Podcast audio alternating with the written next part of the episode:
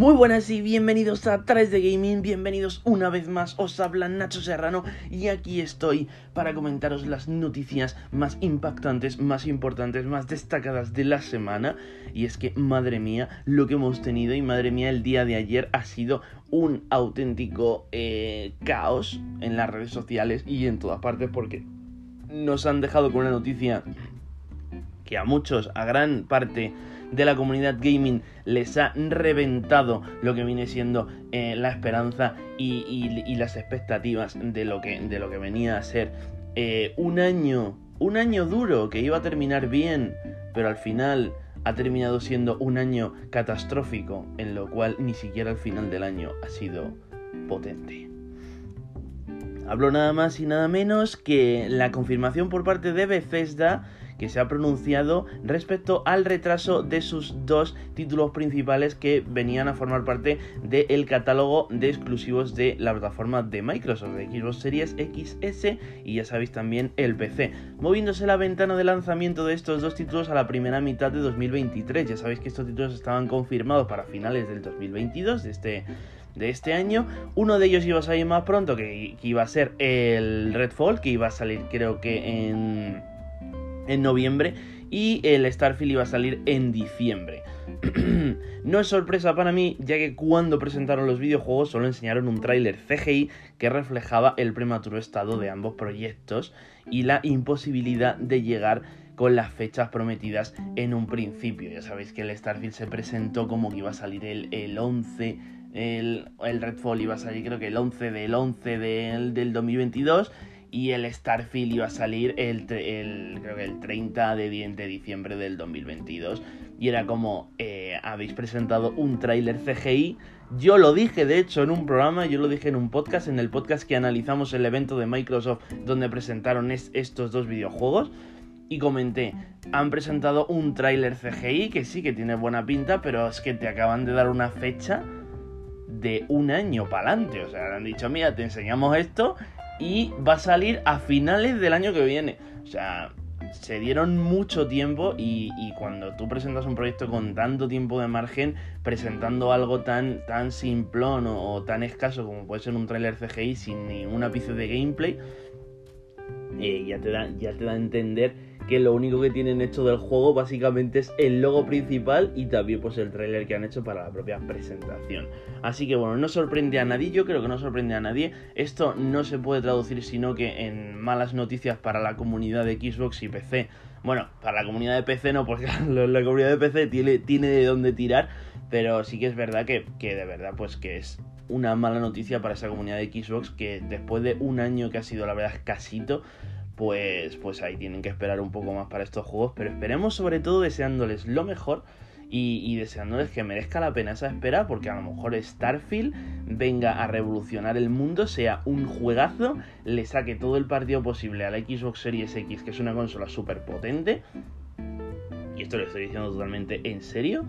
y, que, que, venga aquí a, revolucionar un género y que digas tu madre mía, ha merecido la pena la espera porque Starfield nos ha dejado con una experiencia impresionante. Así que lo mismo con Redfall, aunque con Redfall las expectativas estaban un poquito más bajas, pero pues si puede ser un juegazo y puede hacer que el 2023 sea un año memorable para, la comunidad de, Xbox y también de PC, pues ahí lo, ahí lo tendremos y, y ojalá, ojalá que, que, sea así y sea un juegazo. Y ahora sí que no me enrollo más con esta noticia, ya sabéis, eh, primer, primeros seis meses del 2023 se sitúan estos dos títulos exclusivos de Xbox y PC. Y continuamos con que se rumorea también que el título de la secuela del, del famosísimo ya eh, Star Wars Fallen Order sería eh, Star Wars Jedi Survivor. Y es que ya sabéis, pues trayendo de vuelta las aventuras de Cal Kestis, este juego de Star Wars con tintes de Souls-like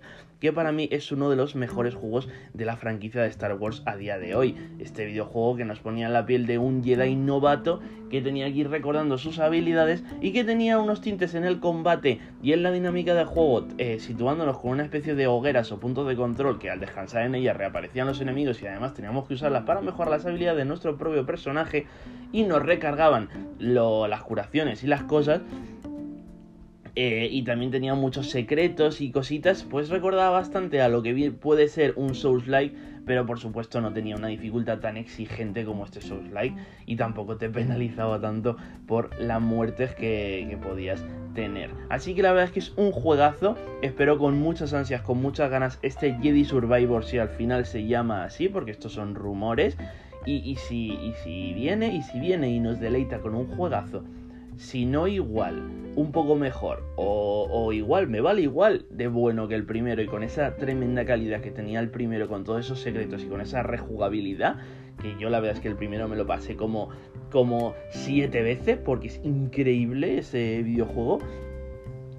pues ahí tendremos, tendremos aventuras para rato y por supuesto pues, pues, lo tendremos en el canal cuando salga, a ver si sale. Disponible también a partir de hoy el videojuego de Evil Dead, un multijugador asimétrico tipo Dead by Daylight con algunas dinámicas de Battle Royale interesantes que nos lleva al universo de las famosas películas de Sam Raimi. Ya sabéis, estas películas como Posesión Infernal, eh, El Ejército de las Tinieblas, eso del, el tío con la motosierra en, en el brazo básicamente. Y...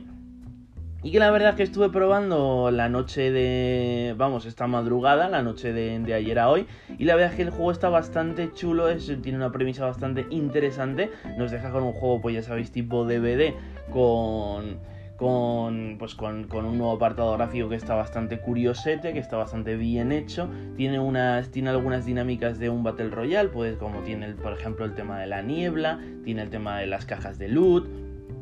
tienes el tema de ir por ahí por el mapa y te vas encontrando enemigos que son NPCs. Y luego también pues estaría el, el, el asesino, que el asesino pues no sería otra cosa que un espíritu, y el espíritu te va pues invocando enemigos cuando está cerca de ti, también te puede ir poniendo trampas por el mapa y también lo que puede hacer pues es a lo mejor poseer árboles, coches, elementos del entorno, incluso cuando llegas a un nivel de, miedo eh, determinado, pues puede poseerte incluso a ti mismo, entonces pierdes el control de tu personaje y este se volvería en contra de tus compañeros. La verdad es que bastante interesante, estuvimos probando unas cuantas partidas y muy interesante, además también trae una especie de modo campaña, entre comillas, por lo que ya es un añadido que también está guay y, se puede jugar pues en forma de misiones con guiños a las películas y a la historia. Es la única pega que le puedo poner, que es una pega ya sabéis para mí bastante importante y que la verdad es que te saca un poco de la experiencia del juego, es que el juego no trae doblaje al castellano, no trae localización a nuestro idioma, entonces estaría en inglés con subtítulos y no te dejaría disfrutar de esa experiencia de puede ser escuchar las voces que, que tú estás acostumbrado a escuchar por las películas eh, que has visto cuando eras pequeño, ¿no? Y que ya sabéis que la ausencia de doblaje en un juego a día de hoy me sigue pareciendo una absoluta aberración y un despropósito. Así que punto negativo ese, punto positivo todo lo demás, es un juego muy divertido y a ver si me mejoran los problemas de conexión que estoy teniendo últimamente en mi casa y puedo volver a traeros los streams, los, ya sabéis, de la plataforma morada de Twitch eh, y podemos enseñaroslo en directo ese juego porque la verdad es que está bastante divertido. Seguimos con otra noticia y es que Dead Space Remake muestra un nuevo avance de su desarrollo y confirma fecha de lanzamiento el día 27 de enero de 2023. La verdad que el juego que marcó el género de títulos de terror espaciales pinta espectacular en su versión mejorada. Ya sabéis, este juego que salió hace ya bastantes años de Electronic Arts y Visceral Games, eh, que nos dejaba en la piel de un ingeniero que tenía que ir abriéndose paso por una nave eh, en ruinas eh, habitada por un montón de alienígenas malignos, los cuales eran muy desagradables y te proporcionaban varios, varios sustos bastante potentes y, los cuales tenías que dispararles a las extremidades para matarlos y así pues que pues luego cuando estaban en el suelo les podías destrozar y te soltaban cajitas de munición y cosas varias y, la verdad es que un juego que al final sembró un género, el género este de, de medio survival horror espacial y, que, fue muy, gran, muy grande el juego. En su secuela todavía también fue enorme, incluso casi mejorando al primero. Y ya cuando en su tercera entrega pues ya flojeó un poco y casi fue una de las, de las pues, de las terceras entregas menos jugadas porque no, no, no tenía tanto potencial como podía tener la, primera y la segunda, porque también hizo bastante hincapié en el enfrentamiento con humanos, que la gente, ya sabéis, en estos videojuegos, pues al final lo que menos quiere ver es enfrentamiento con humanos, porque al final es más de lo mismo, así que esa es la cosa. Esperemos con ganas, con ansias ese Dead Space Remake. Y por supuesto, pues seguramente también lo iremos trayendo al canal porque pinta muy, muy bien. Alan Wake Remaster llegaría a Nintendo Switch este mismo año en una versión nativa para la propia consola portátil de Nintendo. Y es que, pues ya sabéis, pues este Alan Wake Remaster, pues la verdad es que es un, eh, es un juegarral ya de un juego de antes que también era muy bueno. Y pues para la gente poseedora de una Nintendo Switch, pues ya podrán jugarlo seguramente pues una calidad bastante, bastante más baja que si tienes una consola de sobremesa convencional. Seguimos y es que tenemos también actualización gratuita de Sifu que incluye selector de dificultad. Con, con, este vendría una más sencilla que la estándar y dos más exigentes que la propia que viene de base en el título. Pues para que todo el mundo pueda disfrutar de tan buen videojuego, pues la verdad es que el juego es una absoluta maravilla con una optimización y con unos controles en el DualSense bastante fantásticos y la verdad es que jugarlo da gusto. Y, pues ya tienes una dificultad menos exigente, que la verdad es que bastante más sencillita, los enemigos son menos agresivos, eh, los combos son más fáciles de hacer, la ventana de ataque, de parry, de esquive es un poquito mayor, entonces sí que es verdad que la experiencia se hace bastante más llevadera y no es tan agobiante y tan frustrante y tan que te dan ganas de tirar el mando contra la televisión eh, como podía ser la, dificultad base que traía el propio título y que hizo que jugadores como yo, que, yo por ejemplo los juegos de combos se me dan fatal, o sea, yo soy de los que juegan a, al Tekken y al Street Fighter apretando botones aleatoriamente como si fuese un psicópata, para que me entendáis, pues, eh, pues hacía que fuese una experiencia bastante tediosa y, con mucho dolor, con mucho dolor, porque al final el juego es una brutalidad en el apartado visual, en el apartado sonoro, en, en todo es una auténtica maravilla y, dices tú, joder, qué pena que, no pueda disfrutar, que no pueda completar este juego porque la dificultad no me deja completarlo y, es demasiado para mí. Pues ahora ya para esta, toda esta gente que no pueda disfrutar de, que no pueda completar ese Sifu por la dificultad, pues ya tiene una dificultad más accesible y ya podrán disfrutar de él con más calma o si sencillamente podías pasártelo pero te resultaba demasiado, demasiado que, que te costaba la vida, pues ahora ya puedes ir un poquito más. Eh, como Pedro por su casa. Seguimos y es que el director de Ghostwire Tokyo se pronuncia a favor de realizar DLCs y secuelas, la cual a mí me parece brutal ya que es un juegazo increíble. O sea, que Ghostwire Tokyo es una maravilla, es una maravilla, es probablemente uno de los trabajos que ha hecho Bethesda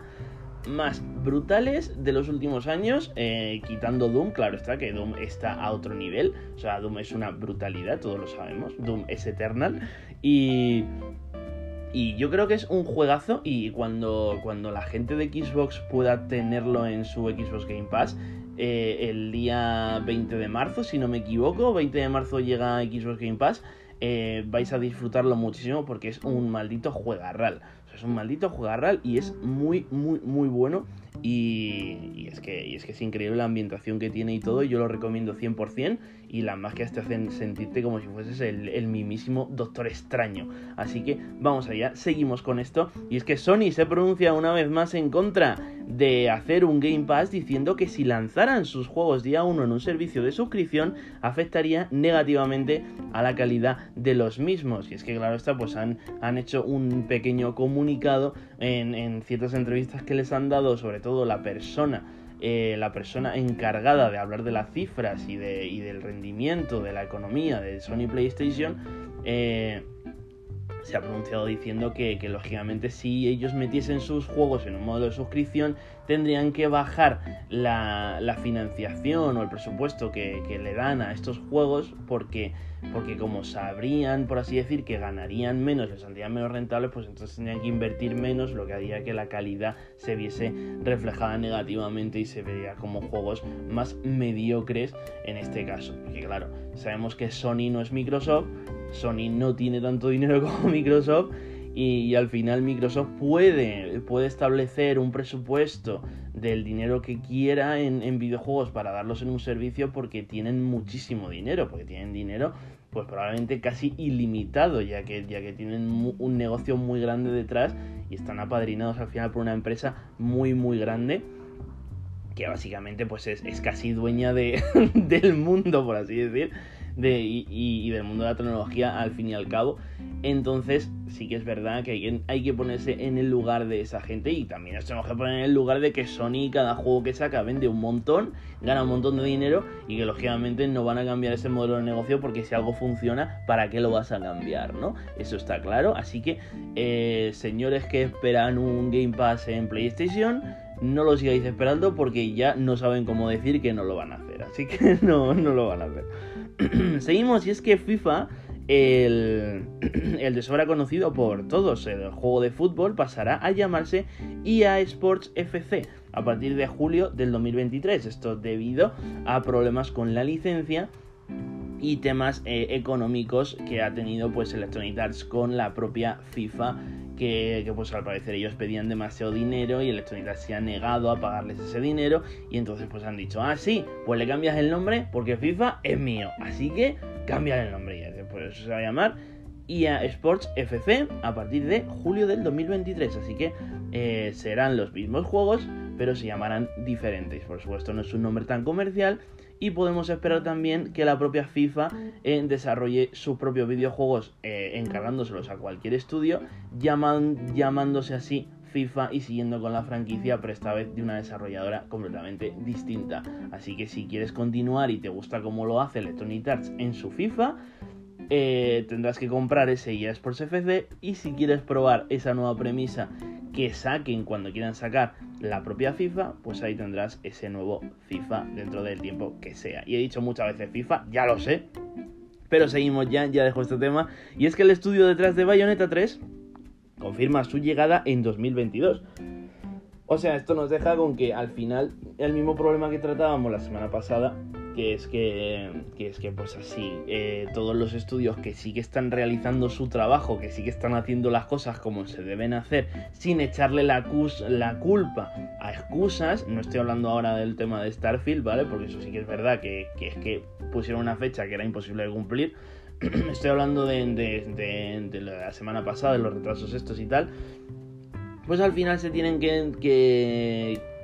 que pronunciar y decir que sí, que nosotros vamos a llegar, nosotros vamos a llegar y estamos bien, como lo han hecho Sony con God of War también, que sí, que nosotros llegamos a 2022, no os preocupéis, no preocuparse.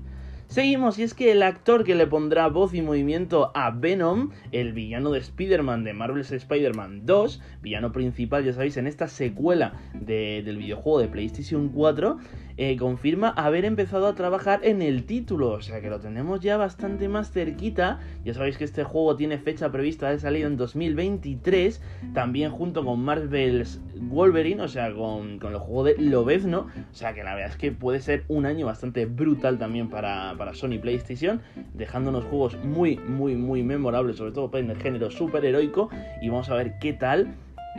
cómo sigue y cómo se van desarrollando los acontecimientos alrededor de Marvel's Spider-Man 2, en los que tendremos dos protagonistas principales. Ya sabéis, esta vez contamos con Spider-Man y también contamos con Miles Morales como el Spider-Man eh, secundario, el Spider-Man eh, con poderes eléctricos y de invisibilidad. Así que muy buena noticia y vamos a ver qué tal y si nos presentan algún gameplay o algo dentro de poquito para enseñarnos qué tal porque se está rumoreando en junio un posible evento de Sony PlayStation para contar y para actualizar las novedades y para enseñar algo a ver si por fin de ese God War que todos tenemos tantas ganas de ponerle la mano encima. Seguimos con Gotham Knights, la próxima entrega de Batman en el que manejaremos a la Bat familia formada ya sabéis por Nightwing, Robin, Batwoman y Capucha Roja. Presentan nuevo gameplay y además ya sabéis que este juego es continuación directa del último juego de Batman, o sea, de Batman Arkham Knight, en el que terminaba, eh, por así decir, con una especie de de misión final, cuando ya hacías todas las secundarias, hacía una especie de cosa que se llamaba Protocolo Caída del Murciélago. No voy a decir qué es, qué es qué pasaba porque no voy a hacer spoiler, pero pero es como una especie de continuación directa de los acontecimientos que pasaron ahí, dejando pues, pues, pues cositas que van a pasar, ¿no? En lo que pues en la, nos, ha dado, nos ha mostrado un nuevo gameplay y más información sobre su cooperativo online que aparentemente será para dos jugadores máximo y que tiene una pinta brutal, aunque se está rumoreando que podría traer un modo cooperativo para cuatro jugadores, una especie de modo oleadas o algo por el estilo. Vamos a ver qué hacen al final, pero bueno, que si es para dos jugadores tampoco me parece mal, me parece perfecto. En los villanos principales sería la Corte de los Búhos, una organización que es básicamente los Illuminati del universo de Batman. Este título llegaría el 25 de octubre a consolas de generación actual y PC, siendo canceladas sus versiones de All Gen hace pocos días, así lo confirmaba la propia desarrolladora. Pues al final pues era, cuestión de que se veía venir, era cuestión de que ese juego quedó quedó en un paréntesis y llevábamos mucho tiempo sin recibir información del mismo. Ahora, en esta última semana, hemos recibido bastante información de golpe, pues han enseñado bastantes gameplays, bastante información, las ediciones coleccionistas, etc. Y cuando hemos recibido todo eso,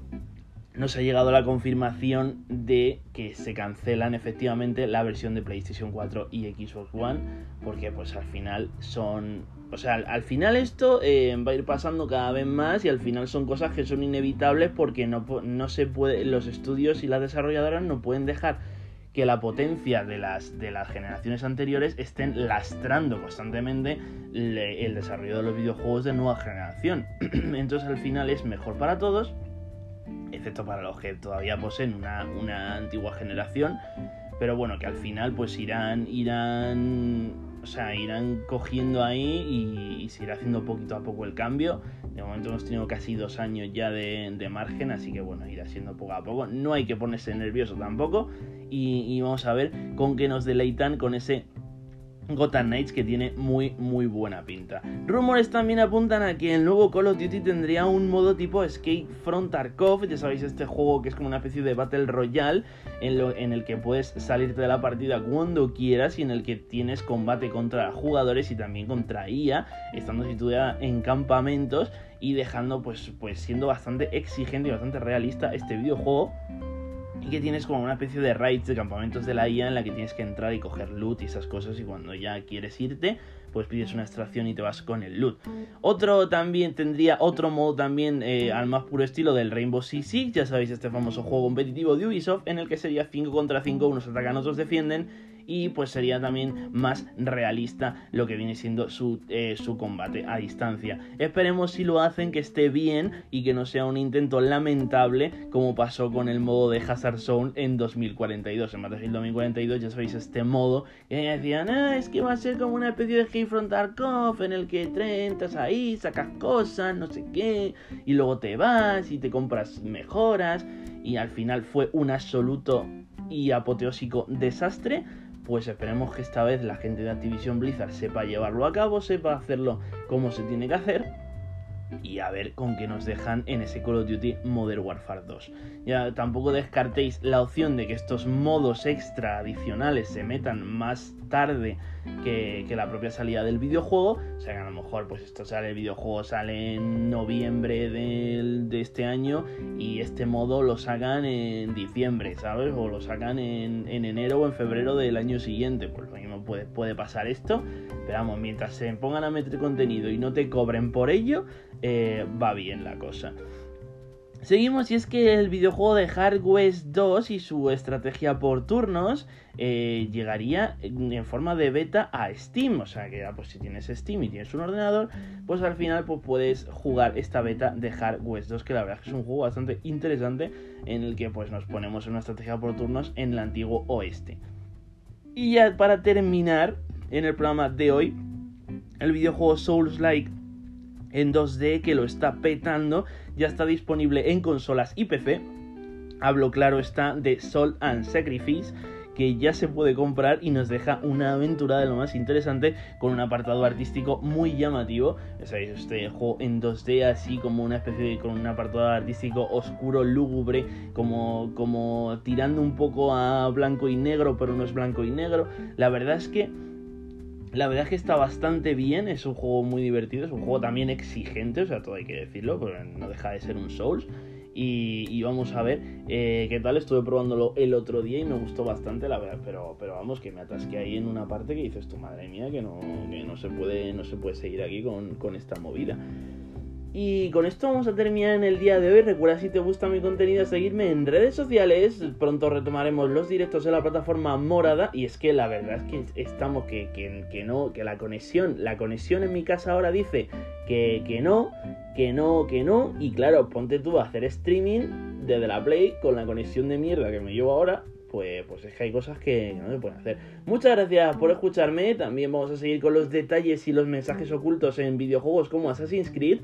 que, que ya sabéis que lo hago en mis redes sociales. Así que no olvides seguirme si te gusta mi contenido. Adiós y nos vemos el viernes que viene.